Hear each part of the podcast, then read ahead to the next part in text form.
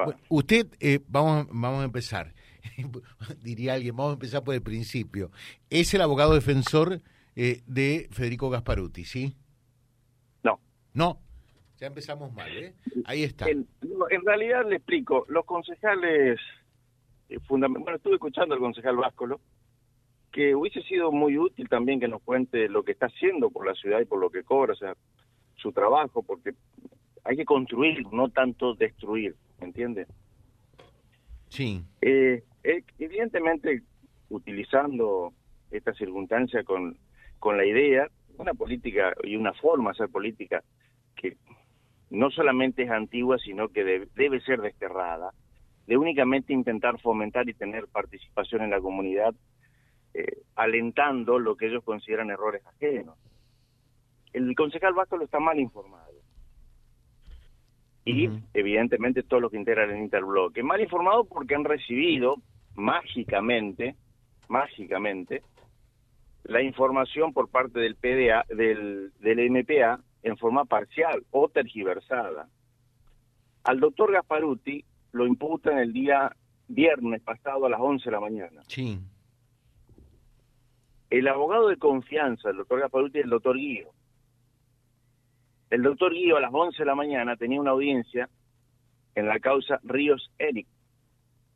Y consecuentemente, como no tenía abogado porque su abogado estaba ocupado en otra audiencia y no le postergaban la audiencia a las 11 de la mañana, yo lo asisto en ese momento y en el acta de audiencia que se graba, se filma y se graba, se lo pongo a su disposición y del concejal Váscolo para que tenga la información completa si le parece, yo le pongo en conocimiento al fiscal Maglier, mire, el, el abogado de confianza no soy yo.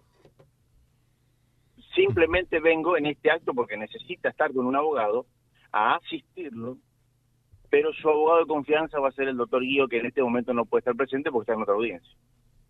Esa ha sido la circunstancia, José.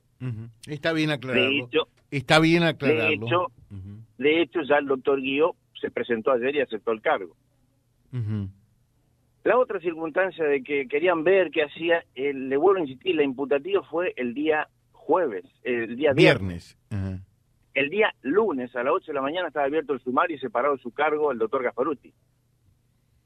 Y con respecto a esas vicisitudes y capciosa forma de hablar del concejal Gasp- eh, Váscolo, acerca de que esa gente que supuestamente robó combustible y que no sabemos nada, le marco tres o cuatro circunstancias, José. La primera que esa gente fue suspendida con goce de haberes. Es decir, 90 días pero estuvo cobrando sueldo, José. La segunda, que es un sumario absolutamente mucho más engorroso de llevar, porque son muchísimos los imputados en el sumario, y obviamente exige una gran, un gran despliegue probatorio. La tercera, que también se equivoca, como es habitual el concejal Váscolo, que hay una denuncia penal contra esa gente. Que el MPA no haya hecho nada, y deberían preguntarle los concejales, preocuparse y preguntarle por qué cuando sucede que el que denuncia a la municipalidad ellos no hacen nada. Pero está hecha la denuncia penal. También se la pongo a su disposición. Eh, y en el caso Y- que, que planteaba... y en el eh, tercer orden, sí. perdón José, en el Sí. tercer orden, el doctor Gasparuti está separado de su cargo sin goce de haberes, que hay una diferencia sustancial con los otros señores. Está separado sin goces de haberes.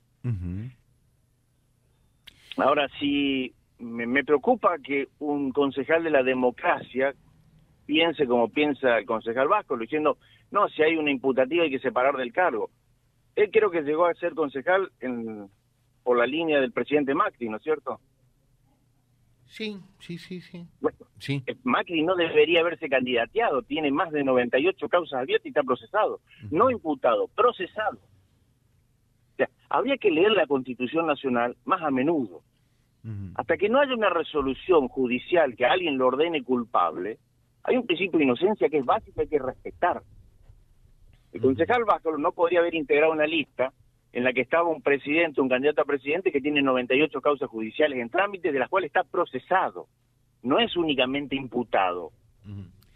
Ahora, eh, está. Ahora, voy, dos preguntas. Eh, lo que decía es que en, en el decreto que se ordena el sumario no establece que esto sea sin goce de haberes para Gasparuti. Es sin goce de haberes, José. Es sin goce de haberes. Es sin goce de haberes. Está separado sin goce de haberes. Segunda, segunda... Porque justamente, José, cuando vos haces una prestación laboral y se te suspende la prestación laboral, salvo, se supone que si no trabajás no cobrás. Salvo que expresamente se deje aclarado que suspensión preventiva con goce de haberes, como sucedió con los otros muchachos.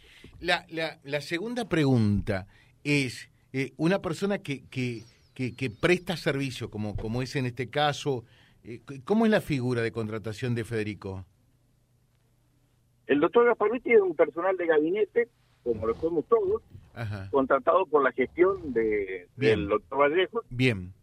¿Puede, ¿puede un personal de gabinete, eh, es la pregunta del millón, ¿puede un personal de gabinete ser eh, suspendido de sus funciones? ¿Está contemplado esto, eh, sí o no? Porque algunos dicen directamente, si un personal de gabinete es encontrado en algo por allí como, una situación irregular como la que se está investigando, se está investigando. le cuento, le cuento algo. ¿Se acuerda del intendente Esperanza cuando un personal de su gabinete tuvo un inconveniente con las patentes en otra provincia? Sí. Eh, es lo mismo, y era un secretario. Y esa persona ni siquiera fue sometida a sumario ni nada. ¿Se acuerda? Sí, sí, sí, sí. bueno, es lo mismo. Eh, bueno, yo a mí no me gusta... No, no, yo lo digo, yo lo digo. Ahora también creo que las situaciones eh, por allí no son semejantes, similares pueden ser, pero necesariamente iguales no. Normalmente no hay nada igual a otros, pero sí con una semejanza importante. Lo que le digo que sí, jurídicamente puede ser suspendido. Bien, y la otra, porque muchos apuntan con hacia el intendente eh, eh, el interbloque Cambiemos entre ellos, diciendo directamente debería apartarlo, eh, deshacerse de, de, Gasparuti, el intendente. Y otros en la vereda enfrente dicen, dentro de su propio partido allí, pero en el caso de, de Víctor Vargas, de Adrián Aranda, de Aide, no pasó nada, ni siquiera se lo suspendió. ¿Por qué con una vara una y con otra vara otros? Bueno, esa es una pregunta que no debo responder yo, yo no soy el intendente, claramente. Lo que sí también es una cuestión muy importante, el intendente lo que sabe de este tema, y eso parece que a los concejales de Cambiemos no le preocupa, eh, lo sabe por los dichos de ellos o por los dichos de la prensa, porque el día lunes, el día lunes, se le requirió al MPA que le envíe copia a la intendencia del, suma, del de la carpeta judicial de la CUIC, mm para poder tener el conocimiento de qué se trataba y obviamente tomar decisiones. Hoy estamos miércoles, no le ha contestado el MPA. Entonces yo te pregunto a vos, vos, a un dependiente tuyo, si no tenés conocimiento acabado, porque el órgano que te tiene que dar las copias, pues se lo imputaron, porque salieron corriendo a avisarle a la prensa y a los contrarios políticos, pero cuando se le presentó un oficio diciendo que quiero copia de eso, todavía estamos esperando la respuesta. ¿Vos sin esos elementos tomarías una medida disciplinaria como la que pretende el interbloque? Si no he recibido nada todavía, no, obviamente que no. Y bueno, entonces sería conveniente para que el consejero... Ahora, concretamente, la, otra pregunta es, el, MPA, el Ministerio Público de la Acusación, ¿tiene la obligación eh, de, comunicar eh, esta información, las presuntas anomalías eh, de, de Gasparuti y su procedimiento? no, no, no tiene la obligación de comunicarle al municipio, pero el municipio le, por medio de un oficio le pidió formalmente la comunicación. Ajá. Bien. También te pongo a disposición el oficio con el sello de cargo del MPA donde le digo, señores, dennos copia de esto. Cuando, Para que eh, obviamente tenga acabada información el sumariante de qué se está tratando. Y cuando dice que eh, el interbloque y también eh, por allí alguien más tanto de la oposición como también, porque aquí se, se cocinaba siempre, ¿no? Eh, algunos de adentro también ven esto y, festejan, hay que decirlo claramente. Esto es un juego político al mismo tiempo. que em, el, el, instructor del sumario es, es alguien que trabaja en tu estudio. ¿Qué decís?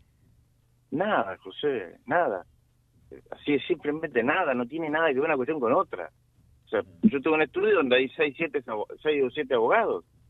O sea, si van a dudar de esa parcialidad, eh, llamativamente tendría que literalmente, entonces, prácticamente ver, seleccionar a ver quién no tiene nada que ver con nadie. O sea, es un foro extremadamente chico en Reconquista.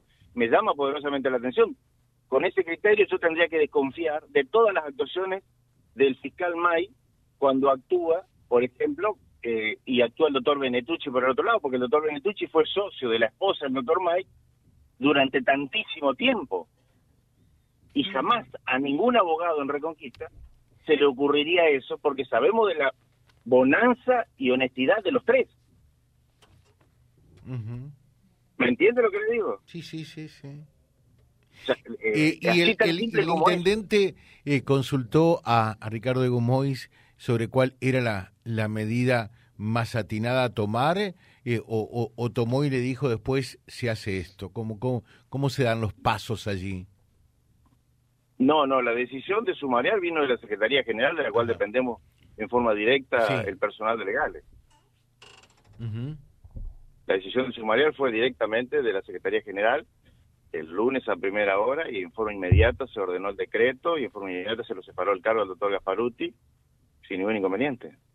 Y ya las actuaciones comenzaron, por ende, eh, para determinar si efectivamente lo que eh, se lo acusa concretamente y por lo cual se lo ha imputado, efectivamente ello sucedió. Por supuesto. Eh, Federico Lunes se tuvo que retirar al municipio cuando se lo notificó formalmente de la suspensión preventiva. Estaba trabajando, y no recuerdo horario, pero 10 de la mañana se lo notifique y se tuvo que retirar. Está claro. Eh, es una cuestión bastante elemental y, de respeto a las garantías básicas. Se pretende dejar sin trabajo a una persona antes de que la justicia se expida. Si es el modo de obrar y de trabajar y de hacer política de esta gente, bueno, no puedo decir bienvenido sea porque creíamos que esa cuestión ya estaba zanjada en Argentina, la famosa brecha y todas esas circunstancias, pero aparentemente sí, es la modalidad que tienen algunos.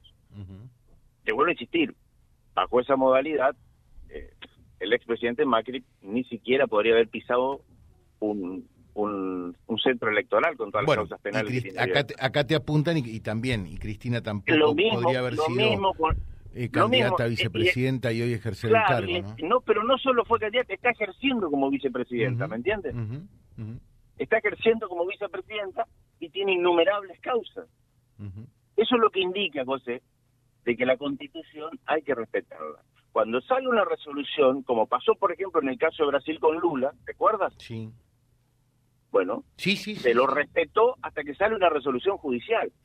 Deberíamos, los ciudadanos que nos enrolamos en la democracia, aprender a respetar la Constitución, porque parece que nos gusta cuando nos otorga derechos nada más. Estoy de acuerdo. Eh, gracias, doctor. Muy amable, que tenga un buen día. Igualmente. Gracias, eh, Ricardo de Gumois, eh, que es asesor legal de la municipalidad, charlando con nosotros. y como siempre decimos, en Vía Libre aquí las dos caras de la misma moneda, lo que podrán volver a escuchar eh, y leer también en vialibre.ar.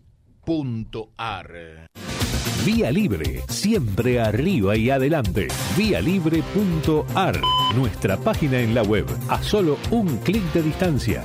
www.vialibre.ar. Vialibre.ar. Vía Libre, siempre en positivo.